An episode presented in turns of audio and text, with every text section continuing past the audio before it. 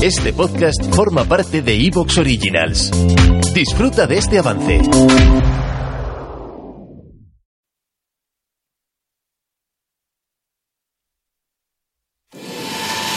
Estas son las imágenes de la llegada del presidente ruso Vladimir Putin a la isla ártica de Tierra de Alexandra, situada en el archipiélago de Francisco José. Putin, que presidirá este jueves el foro ártico al que asistirán los presidentes de Finlandia e Islandia, se desplazó al archipiélago que integra casi 200 islas. El océano Ártico podría descongelarse durante los meses de verano.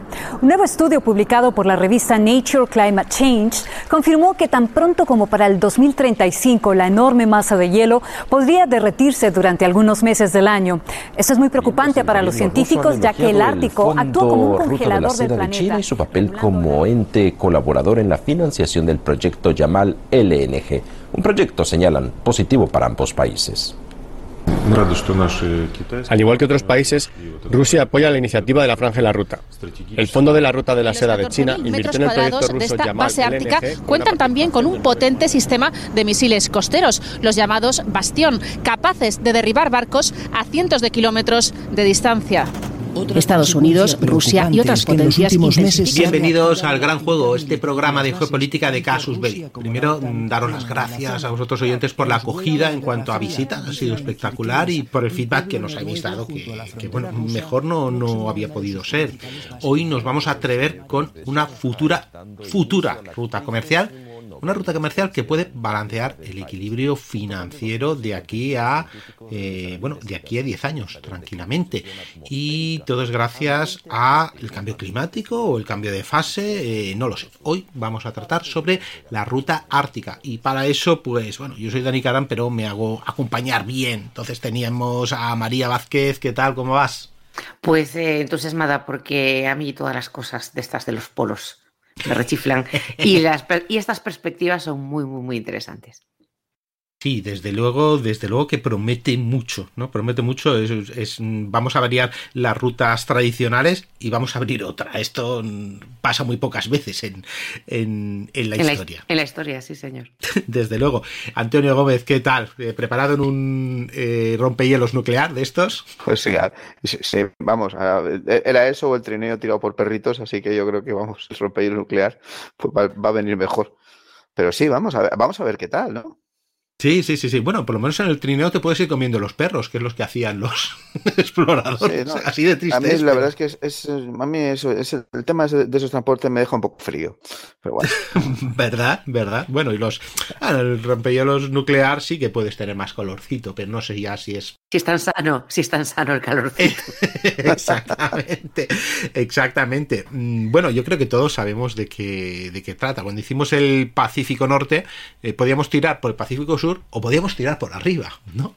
Y por arriba es una zona donde mm, solo se aventuran rompehielos o en según qué, eh, qué meses, en cuatro meses, normalmente se puede hacer navegable, navegable mm, de aquella manera. No se puede pasar por el centro, ya sabemos que, ya sabemos desde, desde los años 20 en una, en una expedición que se hizo, que no hay, desde el, creo que es el año 28, cuando se comprueba científicamente que no hay un continente debajo del Polo Norte, porque no se sabía. Algunos especulaban que sí, otros que no. Pues bajó uno con un avión y congelado de frío, pues hizo unas pruebas con un, no sé, una especie de sismógrafo, eso ya me podéis ayudar más.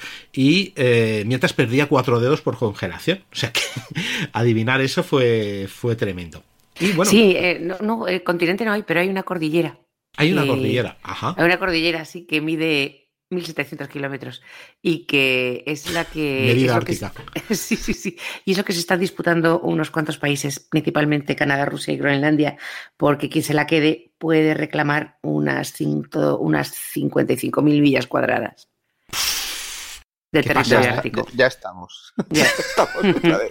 ¿A qué me recuerda eso? A toda la historia de, de No bastante con unas islitas en mitad del Pacífico. Sí. No, vamos a cogernos ahora una cordillera submarina. una cordillera submarina, se llama la cresta de Lomonosov. eh, y atraviesa justo todo, todo el Polo Norte. Y entonces, claro, como no, o sea, no hay continente, no hay tierra debajo, pero ahí la hay debajo del mar. Vaya por Dios, pues, y sí, claro, aquí sí que podemos clavar la banderita. Submarino y allá se buscan las cosas. sí, pero que ellos dicen que está... A ver, eso será por algo. Eh, eso será porque habrá algo. No creo que por las conchas marinas ni por los estudios oceanográficos, aunque esa sea la excusa, ¿no? Será... Mm, seguramente habrá unos recursos mm, unos recursos minerales y... que no a lo mejor ¿Cómo te atreves a suponer algo así? quizá a lo mejor no estrictamente en la cordillera, pero en esas 55.000 millas cuadradas que puede el país que, que se haga con, el, con la propiedad de esta, de esta cresta, pues entonces ahí sí que en los alrededores hay, puede haber, mm, iba a decir sardinas, bueno, el equivalente hasta el peaje para las rutas comerciales, entonces. Ah, o los cables submarinos. Ya para, sí, si en el norte no hay ni pingüinos, pues ahora pues, eso los tenemos en el y solo pasaban misiles nucleares en la tercera guerra y bombarderos y cosas así, pues ahora sí que está la cosa disputada y está moviendo las piezas, ¿no? Entonces, pues mm, tenemos por una parte una ruta comercial que puede atravesarla o otra que puede costear la ruta eh, la ruta de Asia a Europa por el norte o, de Europa a, a la costa a la costa oeste eh, americana también. Escucha. Mm, sí, porque los, dos bloques eh, se, se, reflejan en las, en las dos, bueno, que, que son más de dos, pero realmente hay dos grandes pasos, ¿no? El del noroeste y el del nordeste. Siempre me he liado. El del porque según donde te sitúes, el del, el del nordeste es el del noreste para otro. ¿Cuál es el que El del nordeste es el ruso. El del noroeste es el canadiense, americano. Vale. Eh, y el del noroeste el canadiense. Vale, y es que, claro, digo, según estés en un sitio u otro, pues tú puedes ser. Claro, claro, Lo que pasa es que todo esto, fíjate, todo esto está medido según la perspectiva de los eh, simpáticos y queridos exploradores británicos. con lo cual. Mm, claro, claro. Con lo cual, el nordeste siempre va a ser Rusia y el noroeste siempre va a ser Canadá. Vale, vale, vale, porque digo, y los, países de Pacífico dirá, espérate, ¿dónde me ha dicho que vaya? ¿Al este del oeste? O... Al este, claro, claro. Pero aquí la, perspectiva, porque la exploración, la primera exploración que se hace eh, del, Atlántico Norte para buscar ese paso, desesperadamente, la hacen los navegantes, eh, bueno, la hacen navegantes franceses, holandeses. Eh, holandeses. Bueno, los holandeses también se van para el otro lado. Los holandeses van para todos los sitios porque están ahí un poquillo. Hay un señor que se llama Barents que acaba descubriendo la nueva tierra, ¿no? la, nueva Yacelía, Nueva Zelanda. Eh, y, por un lado. Pero bueno, la, la, expedición de Hudson, la que descubre la bahía de Hudson, Hudson era inglés, pero el barco era holandés. Era o sea que sí, mm, Hasta cierto punto yo creo que aquí los holandeses no, no, han, no han movido todas sus cartas. es verdad, porque pueden, pueden reclamar derechos históricos. Deberían reclamarlos, desde mi punto de vista. Curioso. Pero bueno, sigamos. Derechos históricos, otra, otra pieza en el tablero, por favor. esto, es, esto es increíble. Bueno, eh, pues Podría ser peor, podrían ser belgas. Oh, calla. Bien, bueno, sigamos. Estamos hablando de que si cogemos un transporte coreano, japonés o chino, que son los que más transportes tienen y los que más exportan, y China, pues primera eh, potencia comercial exportadora y segunda importadora, pues estos barcos actualmente para ir a, a Europa Ahí Estados Unidos lo tienen fácil, ¿no? Pues atravesar el Pacífico y au. Eh, o a Sudamérica también. Pero para ir a Europa tienen que hacer un viaje largo que tienen que pasar por el estrecho Malaca, tienen que pasar por pues por el mar Índico, tienen que ir pasar por los piratas del, del Caribe. Sí, no, pero, pero, pero los piratas del, No es ninguna broma, ¿eh? bueno, el Caribe también, también hay. Donde hay muchas, bueno, y por los piratas filipinos, que también hay un montón, los piratas malayos, etcétera tiene que pasar por el canal de Suez y no se atraviesa ningún, ningún barco por, por en medio y eh, pasa por el Mediterráneo, pero nosotros nos creemos que no, pues va al puerto del Pireo, va al puerto de, de algún puerto español o a algún puerto francés italiano. No, es que, que tenga un nombre divertido, la Arnaca.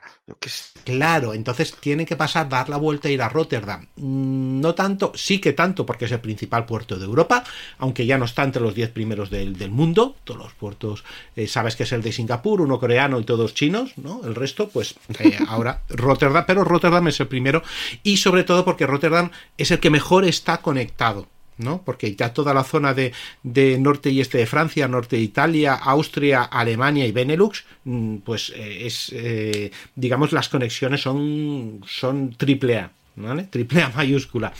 Sin embargo, si pues me voy al puerto de Barcelona, pues me voy al puerto de, Nápoles, me voy al puerto de, del Pireo, pues las conexiones con el resto de Europa, con el centro de Europa, que es... Digamos, o Marsella, que, también es un... O Marsella también. Marsella está mejor conectada, pero siguen sin ser eh, exactamente el puerto preferido.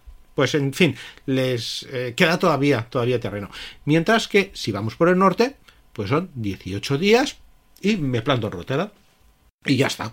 Para algunos países, para algunos países como China, por ejemplo, pero también Corea o Japón en un futuro, si quieren jugar eh, cartas geopolíticas un poco diferente, que ya vimos que no están muy alejados de, ello, pues para China pasan por zonas de influencia mm, que a veces son eh, no muy amigas. ¿Vale? Sí que podemos decir, bueno, Corea y Japón también por enemigos comerciales, que en un momento dado pues le pueden imponer una serie de tasas, por lo que sea, pero un barco chino con con todos los países amigos que tienen, pues sí, eh, estamos hablando que el estrecho Malaca más o menos, pero tiene Filipinas que se puede poner en contra. De Vietnam nunca ha sido muy amigo, lo que pasa es que, bueno, como ahora mismo están deslocalizando fábricas ahí, vale, pueden, pueden hacer algo, pero por la India no creo que se lleven muy bien y tienen su flota y tienen su portaaviones que han comprado ahora los Rafale y todas esas historias.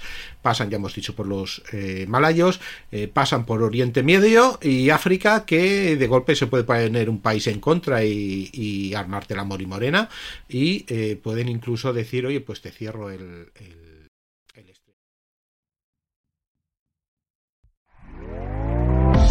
¿Te está gustando lo que escuchas? Este podcast forma parte de Evox Originals y puedes escucharlo completo y gratis desde la aplicación de Evox. Instálala desde tu store y suscríbete a él para no perderte ningún episodio.